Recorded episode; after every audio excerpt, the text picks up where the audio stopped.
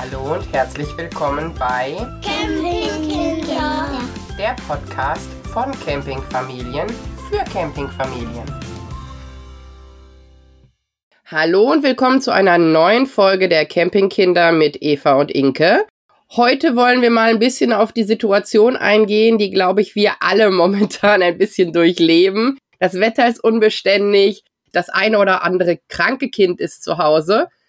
Das passiert natürlich leider nicht nur, wenn es zu Hause ist, sondern auch im Urlaub. Und da wollten wir ein wenig drauf eingehen. Was haben wir dabei? Wie reagiert man? Was gab es schon für Krankheiten? Inke, erzähl mal, ihr wart schon einige Male unterwegs und habt ein paar Kinder, da kam es doch bestimmt schon zu Situationen. ja, das stimmt. Hallo auch von mir. Ja, wir hatten tatsächlich echt eine lange Zeit, wo egal welchen Urlaub wir gemacht haben, es war sogar noch vor unserer Campingkarriere im Prinzip, ist echt mindestens ein Kind oder ein Erwachsener krank geworden. Also wir hatten, glaube ich, von Krankheiten, es fing mit einem gebrochenen Arm an, Mandelentzündung, Ohrentzündung, was hatten wir dann noch? Ach, eigentlich alles. Das nervigste war mit Abstand dieser gebrochene Arm, aber ansonsten alle Erkältungskrankheiten, diese Pseudogruppanfälle, falls ihr das kennt. Ich glaube, wir hatten wirklich jede Krankheit schon im Urlaub. Und ihr? Na, bei uns geht es tatsächlich. Wir hatten eine ganze Zeit lang, aber ich glaube, das ist dem Alter der Kinder geschuldet, dass wenn das Wetter nicht so ganz beständig im Urlaub war, dass danach Kinder krank waren, also dass wir uns immer eine Erkältung und eine laufende Nase mitgebracht haben. Das geht jetzt aber tatsächlich besser. Und die härteste Nummer habe ich mitgemacht im Urlaub, im Campingurlaub. Ich habe mir eine Schleimbeutelentzündung in der Schulter zugezogen und musste dann während unseres Herbsturlaubes ins Krankenhaus. Das ist so eine Kombination aus als erwachsener Mensch ins unterste Stockbett kriechen, weil da das abzustillende Kind liegt und da dann in einer Position zu verharren über zwölf Stunden, die man nicht ändert, ja, auf einer Matratze, die mehr oder weniger auf dem Boden liegt. Das ging ein paar Tage gut und dann hat irgendwann meine Schulter gesagt, ist eine ganz blöde Idee. Ich habe gehört, normalerweise kriegen sowas Tennisspieler oder auf jeden Fall Sportler, die diese Bereiche ordentlich nutzen. Ich habe da keinen Sport gemacht. Ich habe versucht, mein Kind abzustellen. Aber ja, für manches gibt es dann die Strafe, dass ich gewartet habe, bis es Urlaub ist und es nicht zu Hause versucht habe. Und ich hatte da auf jeden Fall drei Wochen Spaß mit mit ordentlich Medikamenten, mit richtig Schmerzen. Aber ich kann nur ein Loblied auf die niederländische Gesundheitsversorgung singen. Das war toll. Es ist anders als bei uns. Man geht nicht bei einem Notfall ins Krankenhaus. Die waren extrem irritiert, was ich da machte. Sondern es gibt immer so eine Art Notfallärzte, die man auch rausfinden kann. Es gibt da im Internet die Möglichkeit zu gucken, wer zu dieser Zeit der Notfallarzt ist, nicht wie bei uns mit Hausärzten. Und dann gehst du da hin und dann kümmert er sich um dich. Es wurde alles von der Krankenkasse übernommen. Du musst in Vorleistung gehen, oder zumindest ich musste bei meiner Krankenkasse in Vorleistung gehen.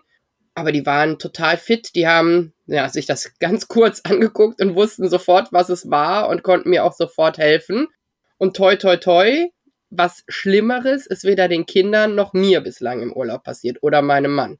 Ja, mit so Rücken, also ich hatte mal Rückenschmerzen richtig schlimm. Die habe ich gerade noch bei meiner Aufzählung vergessen. Ich habe nur an die Kinder gedacht. naja, jedenfalls hatten wir die falsche Isomatte dabei oder eher gesagt eine neue Isomatte, wo sich erst hinterher herausstellte, dass es die falsche ist. Und dann habe ich mir so übel den Rücken verlegen.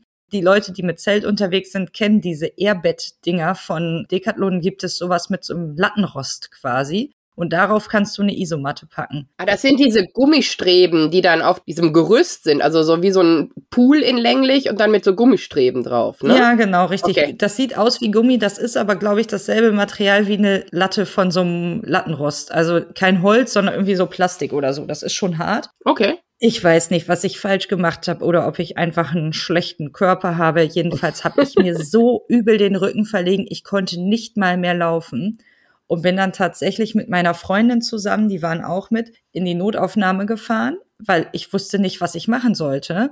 Und habe gesagt, ja, was machen wir denn jetzt hier? Ach nee, das war gar nicht die Notaufnahme, sondern das war der hausärztliche Notdienst und der war dort auch mit im Krankenhaus, genau. Ja, und dann sagte der, ja, ich kann gar nichts machen, weil spritzen dürfen wir ja nicht mehr.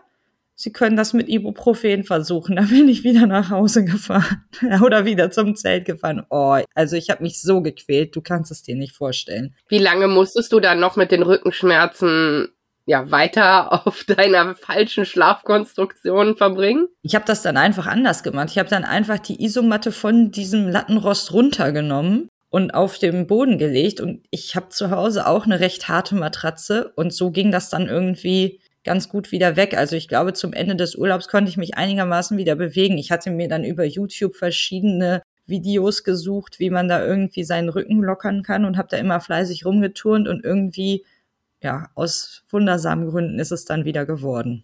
Selbstheilung. Ja, genau, irgendwie sowas. Und ich nehme seitdem, da kommen wir auch schon zu den ersten Sachen, die ich immer mitnehme, aber es passt jetzt gerade ganz gut. Ich nehme seitdem immer schon eine Shakti-Matte mit, heißt die. Das, kennst du das? So wie so eine Schaumstoffmatte. Und da sind so kleine runde Punkte drauf mit so ja, Pixe-Dingern aus Plastik. Ah, ja, diese, wie es so aussieht wie so ein flacher Igel, so, ne? Ja, genau, richtig. Und die gibt's ja in sauteuer oder so. Ich habe mir da mal irgendwann eine günstige bestellt und seitdem ich das hatte, das ist jetzt bestimmt schon drei Jahre her oder so, lege ich mich da fast jeden Abend drauf. Anfangs war das echt die Hölle, weil das so wehgetan hat. Aber inzwischen, das entspannt so. Ich kann da echt perfekt drauf einschlafen. Ich habe schon voll viele Freunde dazu motiviert, sich auch dieses Ding zu holen. Und seitdem habe ich auch die Probleme mit dem Rücken nicht mehr. Also ich hatte das vorher häufig und seitdem gar nicht mehr. Und du schläfst dann auf dem Ding. Ich habe mich da mal draufgestellt und also noch nicht mal mit vollem Gewicht, sondern es gibt die ja auch als so Röllchen, hm. die du dir in den Nacken tun kannst und dann kannst du da ja auch die Füße drauf tun, ähnlich wie bei so einem Ball, so einem Massageball. Und ich fand nicht, dass das etwas war, wo ich sage, okay, bei dem Gefühl schlafe ich ganz entspannt ein. Ja, mich entspannt das voll. Also ich weiß nicht, das macht echt süchtig, das Teil. Aber ich schlafe dann da drauf ein und dann irgendwann werde ich kurz wieder wach und pack das dann zur Seite und dann schlafe ich weiter aber wie ein Stein. Ich habe ja so eine Fitnessuhr, die misst immer meinen Schlaf, ob ich jetzt gut geschlafen habe oder nicht. Und ich kann erkennbar ablesen, ob ich erst mit der Matte geschlafen habe oder nicht. Also das ist immer so ein paar Punkte höher im Schnitt. Okay, krass. Der löst dann irgendwelche Verspannungen oder geht auf irgendwelche Punkte, die sonst akupunkturmäßig benutzt werden oder sowas. Ja, wahrscheinlich. Und die nimmst du mit in Urlaub? Genau, die nehme ich inzwischen auch einfach mit nach dieser einen Erfahrung mit den Rückenschmerzen und ja, habe ich gute Erfahrungen mitgemacht. Also das ist halt nur saudoof, die einzupacken. Ich meine, da werdet ihr im Wohnwagen jetzt echt im Vorteil, weil ihr die einfach irgendwo hin tun könnt. Aber das Allerschlimmste ist, bei uns ist ja alles sehr eng gepackt. Und wenn du dann da reinpackst und mit den Händen an diese scharfen ah. Pizza kommst beim Rausholen, das ist richtig fies. Aber ansonsten, wenn sie dann einmal ihren Platz im Zelt hat, dann geht's wieder. ja, gut, das ist tatsächlich. Also man sagt ja, man kann einfach die Sachen reinschmeißen. Kann man auch nicht so ganz machen. Aber du hast natürlich dann ein bisschen mehr Spiel. Dafür habt ihr die größere Quadratmeterzahl, wenn die Nummer steht, ne? Ja, das stimmt. Ja, lass uns doch mal direkt zu unserem Kernthema rübergehen. Wir haben doch gedacht, wir wollten so ein bisschen über die Reiseapotheke sprechen. Was habt ihr denn immer so dabei? Also wir haben ja, das habe ich ja schon mal gesagt, den Wohnwagen immer abfahrbereit gepackt. Dazu gehört auch eine Medikamentenbox. Kommt natürlich ein bisschen aufs Wetter an. Also wir lassen jetzt nicht irgendwie bei höchstem Frost oder 40 Grad oder so Medikamente im Wohnwagen. Aber dann wird die Box eben rausgenommen und dann die Box, genauso wie sie vorher gepackt war, wieder in den Wohnwagen gestellt. Da ist drin für die Kinder Ibosaft. Der mhm. ist eigentlich unerlässlich. Ein Fieberthermometer. Und lecker. Genau, den leckeren Ibo-Saft. Ich weiß, wir haben Schwierigkeiten an Ibo zu kommen momentan. So ist die Situation. Aber ja, da muss man natürlich trotzdem gucken. Ich kann nichts nehmen, was die Kinder dann halt nicht akzeptieren, weil ich kann die nicht unter Zwang irgendwie mit so einer Ibu-Spritze zwangsernähren. Das funktioniert nicht. Dafür sind die auch echt mittlerweile ein bisschen stark. Da habe ich keine Chance. Mhm. Aber hier Erdbeer-Himbeer funktioniert ganz gut. Paracetamol gibt's ja mit Orange. Das funktioniert bei uns echt schlecht. Also das äh, kommt gar nicht an. Aber da wird jede Familie ja ihre eigene Geschmackserfahrung gemacht haben. Den haben wir auf jeden Fall dabei. Das passende Fieberthermometer entsprechend. Für den kleinsten hatten wir, als es noch relevant war, dann Fieberzäpfchen, aber jetzt können sich alle drei den gleichen Saft teilen. Also den, der ist ja notfallmäßig da drin. Ein paar Nasentropfen. Ich sag ja, wir haben eine ganze Zeit lang die Erkältungsnummer uns geholt. Man ist relativ viel draußen, man hat entsprechend vielleicht auch mal nicht die richtigen Klamotten angehabt und ist nass geworden und so. Also mittlerweile sind wir da besser aufgestellt, was die Klamotten der Kinder angeht oder achten zumindest mehr darauf, dass die nicht mal eben schnell aus dem Wohnwagen sind, ohne Jacke auf den Spielplatz oder so. Das passiert ja leider doch schneller, als man gucken kann. Aber die haben mittlerweile auch gelernt, dass es Sinn macht, sich Wetter entsprechend anzuziehen und dass man sich auch erstmal eine Jacke anziehen darf, bevor es rausgeht und sowas. Seitdem sind wir da besser aufgestellt. Da sind Sie meinem 13-jährigen Sohn schon einiges voraus. Aber der ist doch dieses Hitzepaket, oder nicht? Ja, aber inzwischen, also jetzt, letztens waren ja irgendwie minus sechs Grad oder so, ist der ohne Jacke zur Schule. Und danach war er natürlich krank. Ach, was eine Überraschung. Genau das. Aber das hat mein Sechsjähriger jetzt verstanden dass man die Jacke zumachen soll, sonst bleibt man nämlich eine ganze Zeit mit Ohrenschmerzen daheim. Also bislang, ich weiß nicht, wie lange die Erinnerung bestehen muss, damit das funktioniert, wie oft man Auffrischungen bedarf. Aber ich glaube, für diese Saison habe ich ihn dazu gekriegt, sich die Jacke zuzumachen. Ich hoffe es sehr. Man ist ja nicht dabei, wenn die in der Schule sind. Also muss man sich darauf verlassen, dass das dann tatsächlich passiert. Womit wir noch gute Erfahrungen gemacht haben, es gab mal beim Lidl ein Insektenstiche-Kit und ein Verbrennungs-Erste-Hilfe-Kit. Die gibt es auch immer wieder, wenn es da auch die Erste-Hilfe-Sets fürs Auto gibt. Das ist so Portemonnaie groß und da sind dann verschiedene kleine Salben oder Pflaster oder sowas drin, die dann für genau diesen Fall der Verbrennung oder des Insektenstiches genutzt werden können das ist wirklich gut. Das bringt auch was, das kannst du schnell was, weil ich finde, gestochen werden kannst du gerade beim Camping super, super schnell. Und das mit dem Verbrennen kann halt auch echt schnell mal passieren. Wir waren unterwegs in Holland bei Rabbit Hill. Das ist ein wunderschöner Campingplatz und die hatten ein ganz tolles Programm mit Marshmallows machen. Und das erste, was meine Tochter macht, in diesen heißen Marshmallow packen. Oh nein. Ja, dann war relativ schnell die Hand verbrannt und dann macht es natürlich Sinn, was vor Ort zu haben, weil das sind die Sachen, auf die musst du sofort dann reagieren können. Du hast natürlich, so wie wir Urlaub machen, haben wir die Möglichkeit, relativ flott bei einer Apotheke zu sein. Aber das sind halt Sofortversorgungspunkte. Ja. Das macht für uns definitiv Sinn.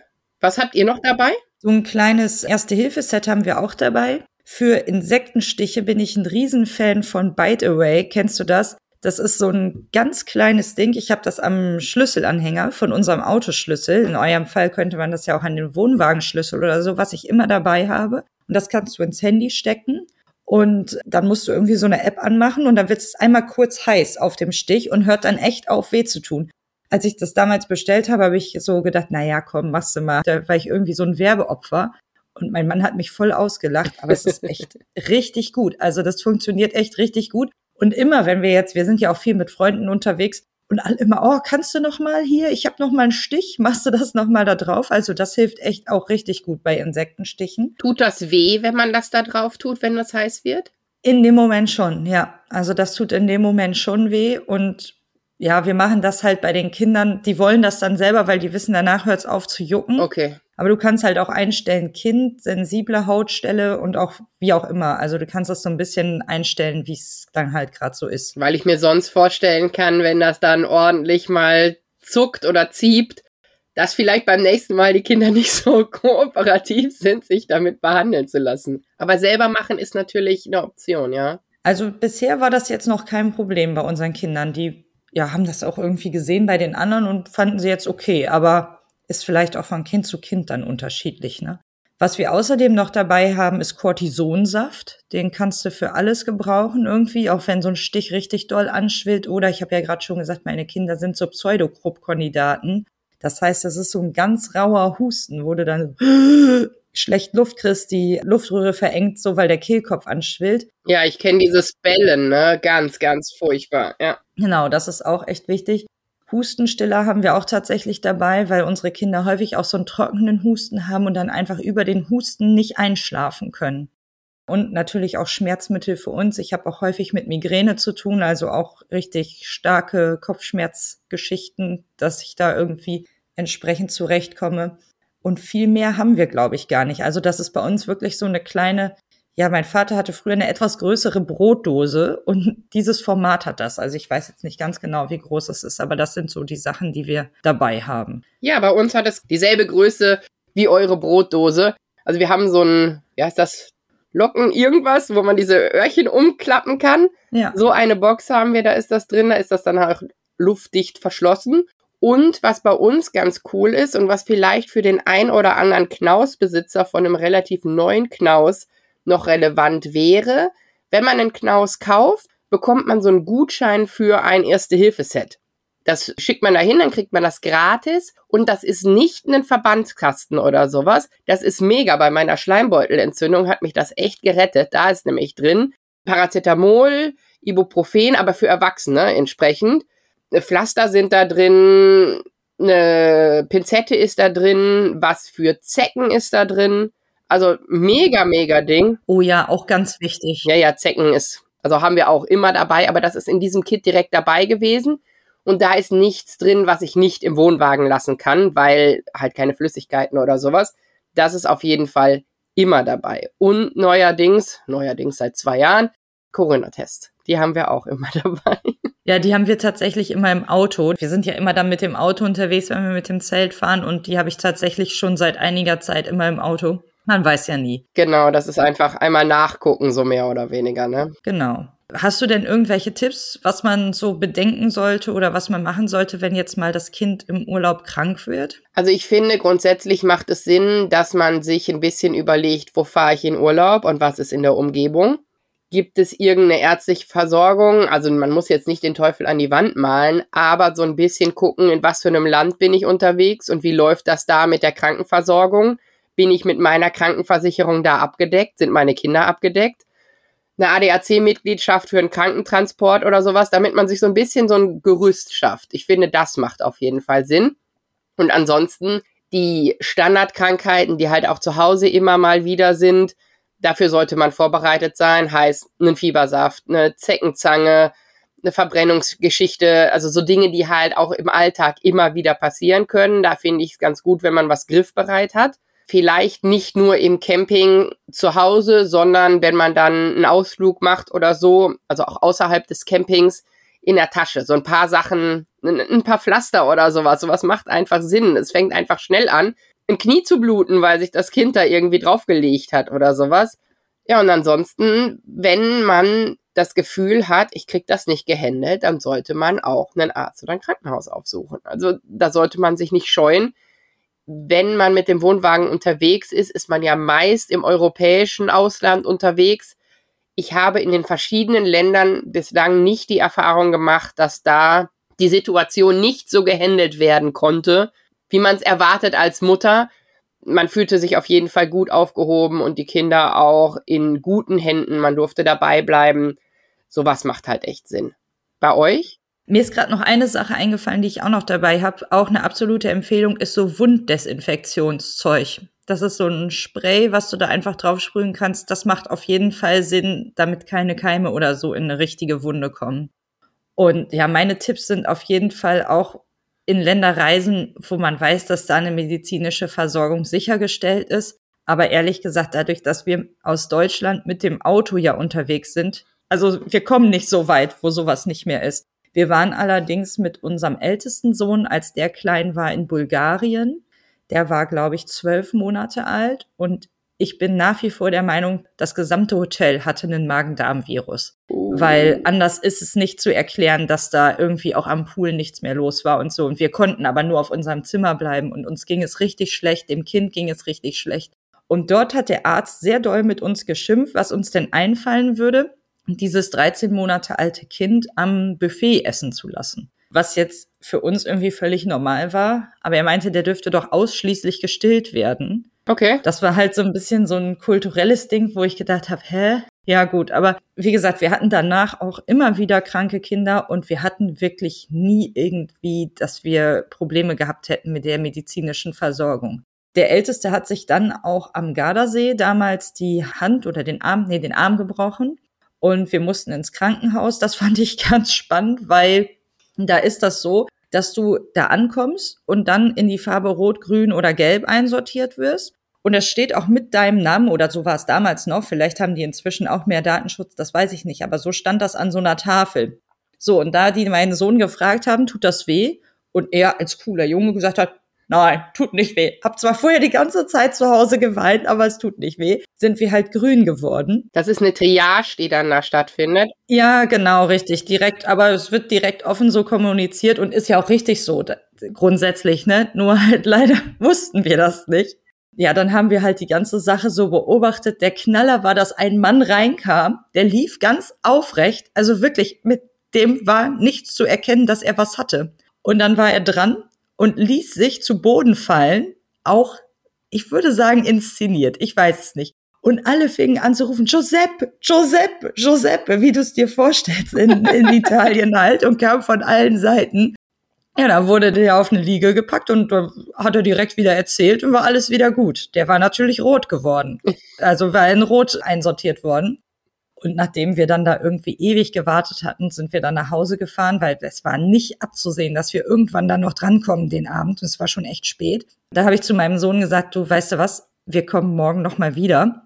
Das hat hier heute keinen Sinn mehr. Und auf dem Weg dahin habe ich gesagt, wenn die dich fragen, was du hast, dann weinst du. Du weinst. Und dann sind wir auch dran. Ja, und die fragt natürlich, tut das denn weh? Ja, ja, mein Arm tut weh, mein Arm tut weh. Da hat er total geweint. Ja, und dann sind wir direkt rangekommen und wurden direkt versorgt und dann hat auch alles funktioniert. Ja, das war so meine Erfahrung dort. Aber ich kann auch grundsätzlich sagen, also wir waren dann häufig auch beim ärztlichen Notdienst, je nachdem, was die Kinder so hatten. Es hat auch Vorteile. Also wir haben da am Gardasee unheimlich viele nette Einheimische kennengelernt. Und wir haben wirklich auch echt tolle Tipps gekriegt für das, was wir dann halt mit dem Kind mit gebrochenem Arm machen könnten. Also wir hatten ja uns im Vorfeld mal drüber unterhalten, ob man dann den Urlaub abbrechen muss. Und das kommt natürlich immer auf die Krankheit an. Aber ich finde grundsätzlich sollte man auch versuchen, einfach das Beste draus zu machen. Dann ist jetzt eine Sache einfach anders, als man das geplant hat. Wir waren in so einem Mobilheimpark mit ganz vielen tollen Rutschen. Das war natürlich doof, dass wir die nicht nutzen konnten. Ohne Frage. Aber dafür sind wir um den ganzen Gardasee. Also wir haben jeden Tag uns dann irgendwie was anderes angeguckt und sind komplett da rumgereist und haben uns alles angeschaut und das war jetzt auch nicht schlecht. Also es war halt ganz anders als geplant, aber so ist es halt manchmal mit Kindern. Ja, ich finde, das ist ja grundsätzlich so eine Sache. Wenn jemand krank ist, sich verletzt, wie auch immer, dann ist es natürlich die Frage, ist es besser oder geht es dem Kind, dem Erwachsenen, wer auch immer was hat, besser, wenn wir zu Hause sind? Ändert das was an der Situation oder nicht? Bin ich ansteckend für andere?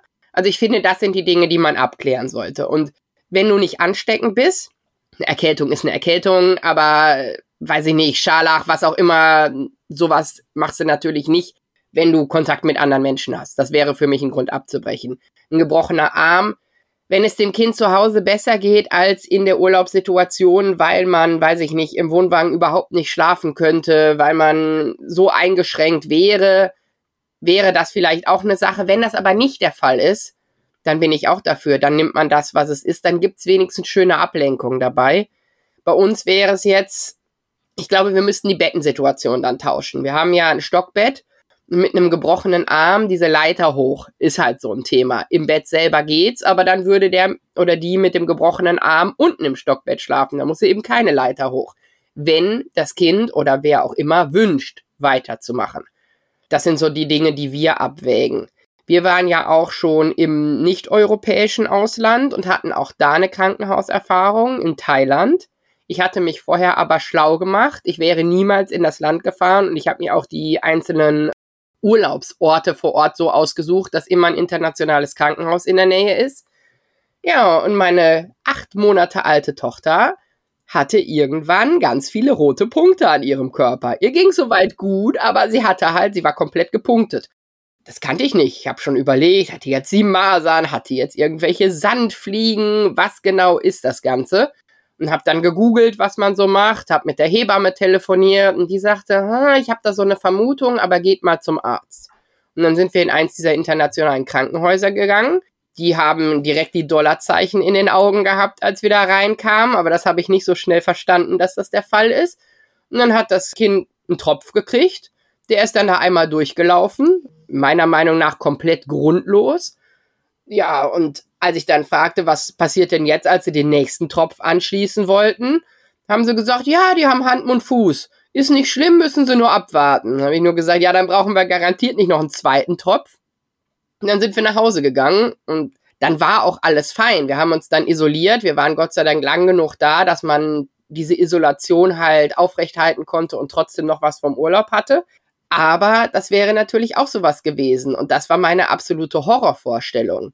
Und dazu kommt, dass in tropischen Ländern jegliche Wunde, die du hast, sich sehr wahrscheinlich entzündet.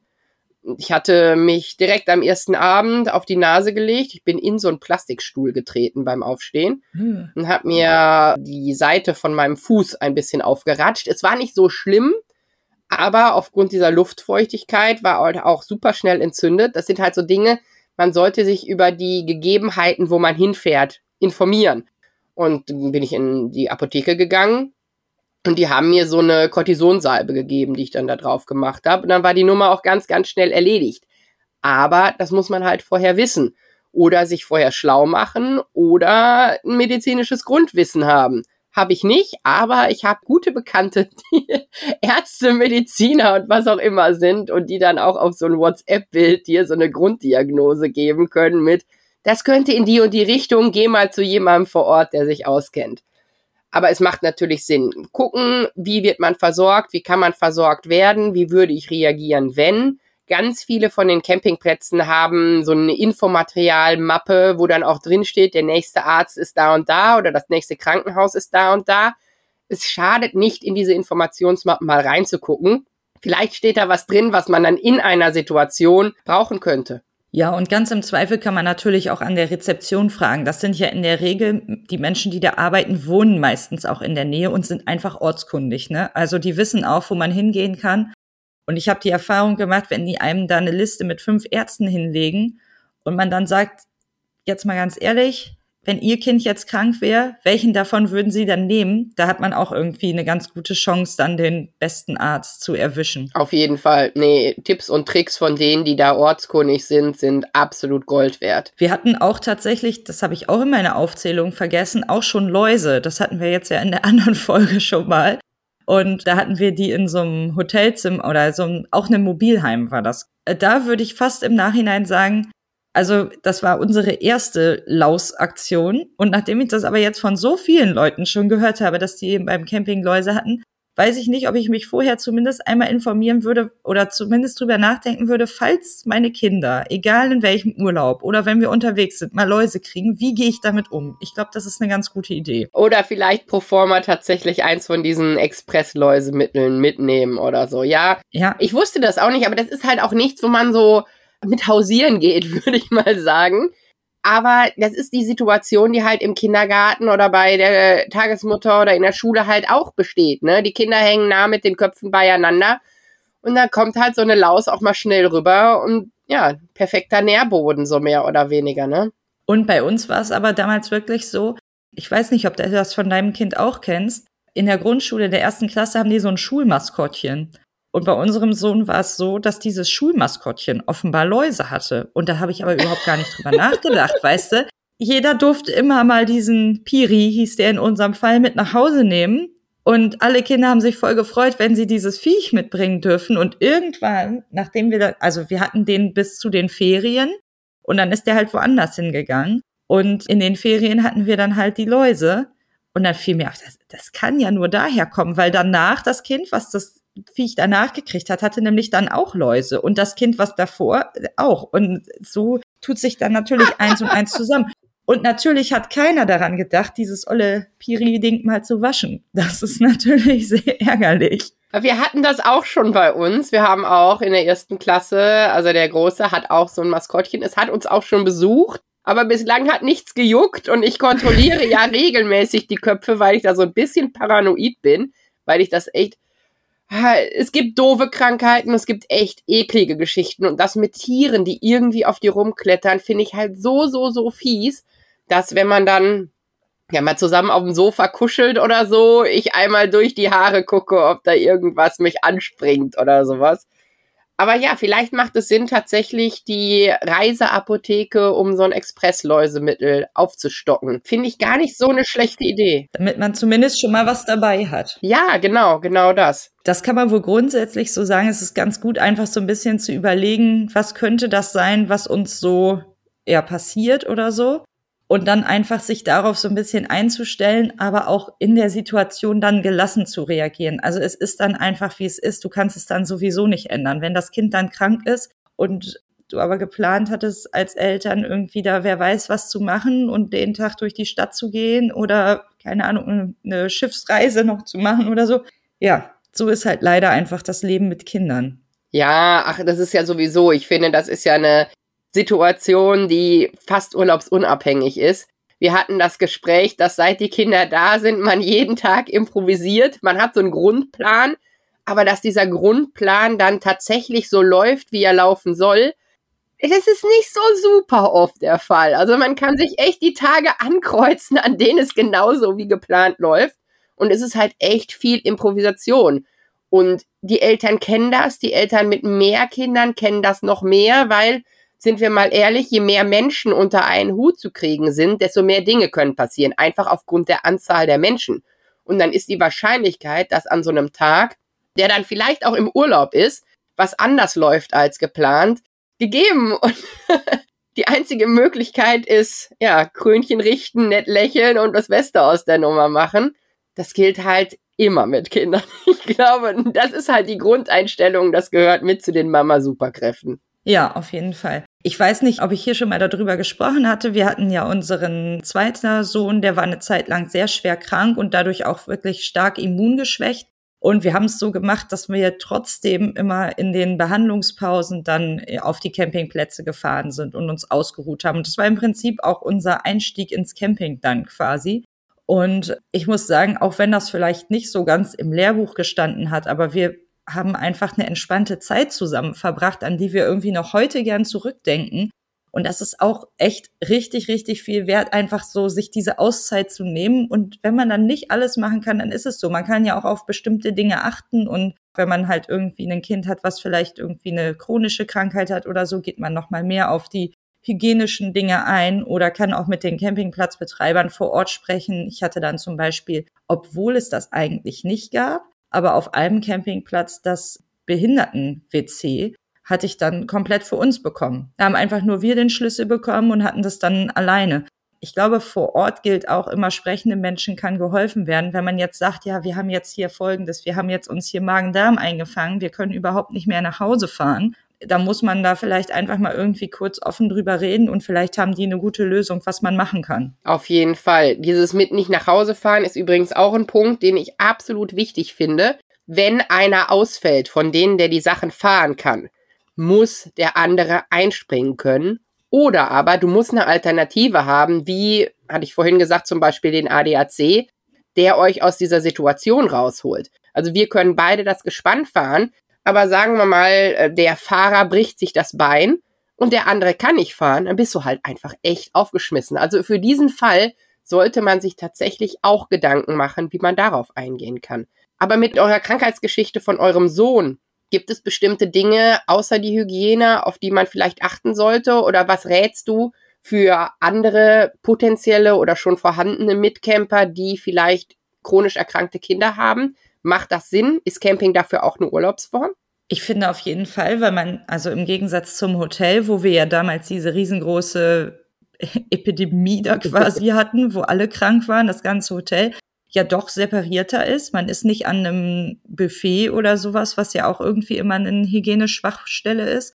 Und ich finde, egal wie krank das Kind ist, und das kann ich sagen, weil er wirklich sehr, sehr schwer krank war, ist es wichtig, zwischendurch Auszeiten zu haben und zwar für die ganze Familie Möglichkeiten zu haben, die so als Krafttankstelle dienen. Egal was das Kind hat. Und dafür finde ich Camping schon sehr gut geeignet. Auch um wieder beieinander ein bisschen Zeit qualitativ miteinander zu verbringen. Genau, richtig. Also das finde ich auf jeden Fall super gut geeignet. Da jetzt ganz genau ins Detail zu gehen, was man wie bedenken muss. Wir waren halt immer in der Nähe der Klinik, so haben wir das gemacht, so dass wir irgendwie zu Kontrollen zur Klinik fahren konnten vom Campingplatz aus, aber auch halt direkt da gewesen wären, wenn es jetzt irgendwie Komplikationen gegeben hätte. Die es übrigens die ganze Zeit nicht gab. Und das führe ich auch darauf zurück, dass wir die Sache einfach so geregelt haben, wie wir sie geregelt haben.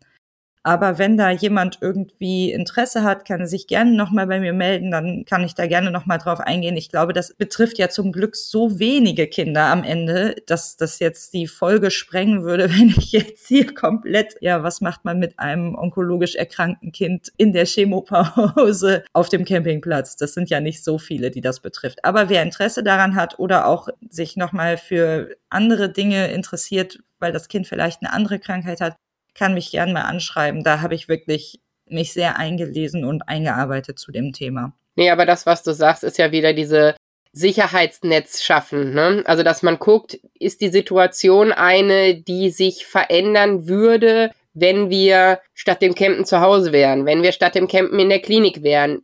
Ist das so? Kann ich mir das erlauben, mehr oder weniger? Wie hoch ist das Risiko, dass ich damit eingehe im Vergleich zu? Und wenn man das für sich abwägen kann und sich sein Sicherheitsnetz schaffen kann, ist das eine individuelle Entscheidung und euch hat sie ja gut getan. Also für euch war es ja eine durchweg positive Erfahrung und wenn du sagst, das waren für euch die Lichtblicke zwischen der Behandlung, ja, warum soll man sich und dem Kind das nicht gönnen? Also ich finde, das ist das, was auf jeden Fall Kraft geben kann. Ja, auf jeden Fall. Genauso haben wir das auch erlebt und ich glaube, sonst wären wir als Familie auch echt viel schlechter durch diese Zeit gekommen, als es dann am Ende tatsächlich war. Mir fällt noch eine Sache ein. Wir haben vorhin schon kurz darüber gesprochen, wenn man krank ist im Ausland und dann zu den Ärzten geht. Du hattest ganz kurz das Thema mit dem ADAC angerissen. Und dann gibt es aber auch die Möglichkeit, in vielen europäischen Ländern, dass man einfach über die Krankenkassenkarte beziehungsweise halt die heimische Krankenkasse behandelt wird. Vielleicht gehen wir darauf noch mal ganz kurz ein. Was kannst du denn zum ADAC so erzählen? Also ich weiß, dass es die Krankenrücktransportsituation gibt, also dass sowohl dein Fahrzeug inklusive bei uns dann Anhänger, weil die Versicherung so läuft, nach Hause transportiert werden würde, aber auch zusätzlich zu der erkrankten Person der Rest der Familie. Das hat ja auch natürlich eine Relevanz. Sagen wir, wir fahren Ski und einer bricht sich was und zwar irgendwie so, dass eine Operation oder sowas stattfinden muss und wird dann mit dem Flugzeug oder mit dem Hubschrauber da und dahin gebracht. Und wir anderen sitzen aber weiterhin da, wo der Wohnwagen stand. Dann ist es natürlich auch nicht so einfach. Sagen wir, ein Erwachsener muss mitfliegen. Das wäre der, der fahren könnte. Dann bist du einfach aufgeschmissen. Deshalb finde ich es ganz gut, dass man da dieses Sicherheitsnetz hat, dass jemand kommen würde, Auto auf den Anhänger, Wohnwagen hinten dran, Kinder, Erwachsene mit rein, ab dafür, ab ins Krankenhaus, nach Hause Transport für den Kranken, dass er nicht vor Ort in dem Krankenhaus bleiben muss. Es gibt ja ganz, ganz viele verschiedene Möglichkeiten. Finde ich halt sehr, sehr wichtig. Darf man auch darauf zurückgreifen, wenn es nicht so gravierend ist wie ja, der Fahrer bricht sich den Fuß, aber der andere kann auch fahren. Dann setzt sich derjenige mit dem gebrochenen Fuß daneben und der andere fährt das Ding nach Hause. Da braucht man nicht zwingend, ich persönlich würde dafür nicht zwingend den ADAC anrufen, weil ich der Ansicht bin, wir kriegen das dann familienintern geregelt. Aber lass es irgendwie die Hüfte sein, dann kann der auch nicht die Strecke sitzen oder so, ne? Dann ist es gut, wenn da jemand ist, den man anrufen kann, der einen in dieser Situation, die halt auch nicht dem Standard entspricht, helfen kann für mich auf jeden Fall eine super Option. Und ich finde, sobald man ein bisschen mehr unterwegs ist, und das ist man, wenn man regelmäßig campt, macht es Sinn, sich da doch vielleicht eine Mitgliedschaft zu holen. Es gibt auch noch andere Clubs. Wir sind als erstes an den ADAC gekommen. Habt ihr Erfahrungen damit gesammelt oder seid ihr im ADAC oder in einem anderen Club? Also, da wir immer sehr alte Autos hatten bis vor einiger Zeit, haben wir sehr viel Erfahrung mit dem ADAC gesammelt. Ich habe schon drauf gewartet damals, dass man mich persönlich kennt. Ganz so schlimm war es noch nicht. Aber wir hatten zum einen diese Versicherung für unser Auto halt und haben das dann aufgestockt auf diese Reiserücktrittsversicherung. Und da war es häufig so, das war auch noch bevor man mit der Krankenkassenkarte durch die Gegend laufen konnte und zum Beispiel dieser Arzt in Bulgarien damals, den hat der ADAC bezahlt. Also da hat man hinterher die Arztrechnung eingereicht und das haben die dann einfach echt, und das war so unkompliziert. Es gibt bestimmt auch noch andere Versicherungen in dieser Art. Ich kenne nur leider keine, aber vom ADAC höre ich echt wirklich durchweg Gutes. Ich kenne auch zwei Frauen, sind das in dem Fall, oder zwei Fälle von zwei Frauen, die jeweils eine wirklich schlimme Erkrankung im Ausland hatten. Die waren nicht als Camping unterwegs, sondern einfach so im Hotel oder so und mussten dann aber zur Behandlung nach Deutschland zurück transportiert werden. Und das hat auch jeweils immer ohne Probleme geklappt. Also wirklich, ich glaube, das ist was, was man wirklich guten Herzens empfehlen kann. Aber wichtig ist auch zu wissen, wenn man so eine Versicherung nicht hat und vielleicht die Reisekasse knapp ist, je nachdem in welchem Land man ist, vielleicht einmal kurz googeln oder auch bei der Krankenkasse anrufen. Unsere Krankenkasse hat eine Hotline, bei der man anrufen kann und sagt, hey, wir sind jetzt hier gerade im Ausland, mein Kind hat sich vielleicht den Arm gebrochen, ich bin nicht sicher, was mache ich denn jetzt?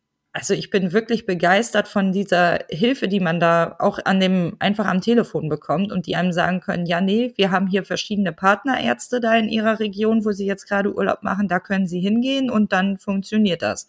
Das finde ich wirklich auch echt nochmal eine gute Info, die vielleicht nicht jeder hat und ansonsten Angst hat, da persönlich zahlen zu müssen. Auf jeden Fall. Was da noch eine gute Telefonnummer ist, die man sich vermerken sollte, ist die Vergiftungshotline. Oh ja. Den Fall hatten wir nämlich auch mal im Urlaub.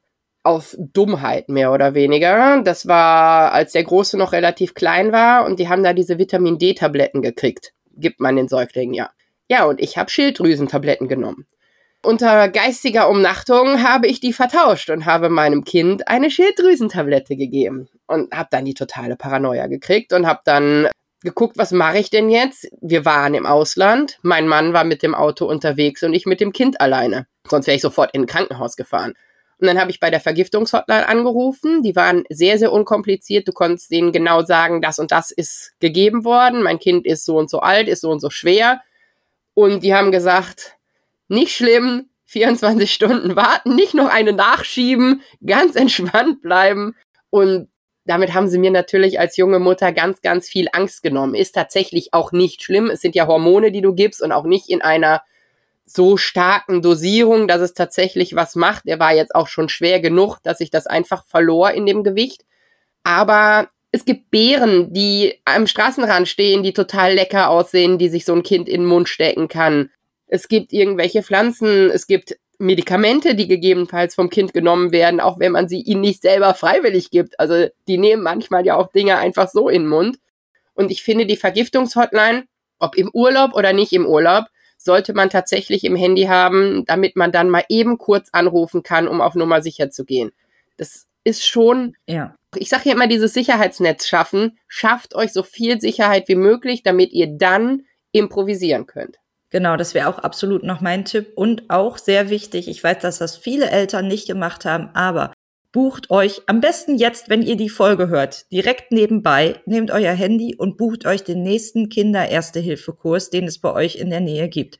Das ist wirklich echt eine sinnvolle Sache und ich sage euch, wenn eurem Kind etwas passiert und ihr wusstet nicht, wie ihr helfen könntet, dann werdet ihr euch schwarz ärgern, dass ihr diesen Termin für diesen Kinder-Erste-Hilfe-Kurs nicht gemacht habt und ihr macht euch ewig Vorwürfe.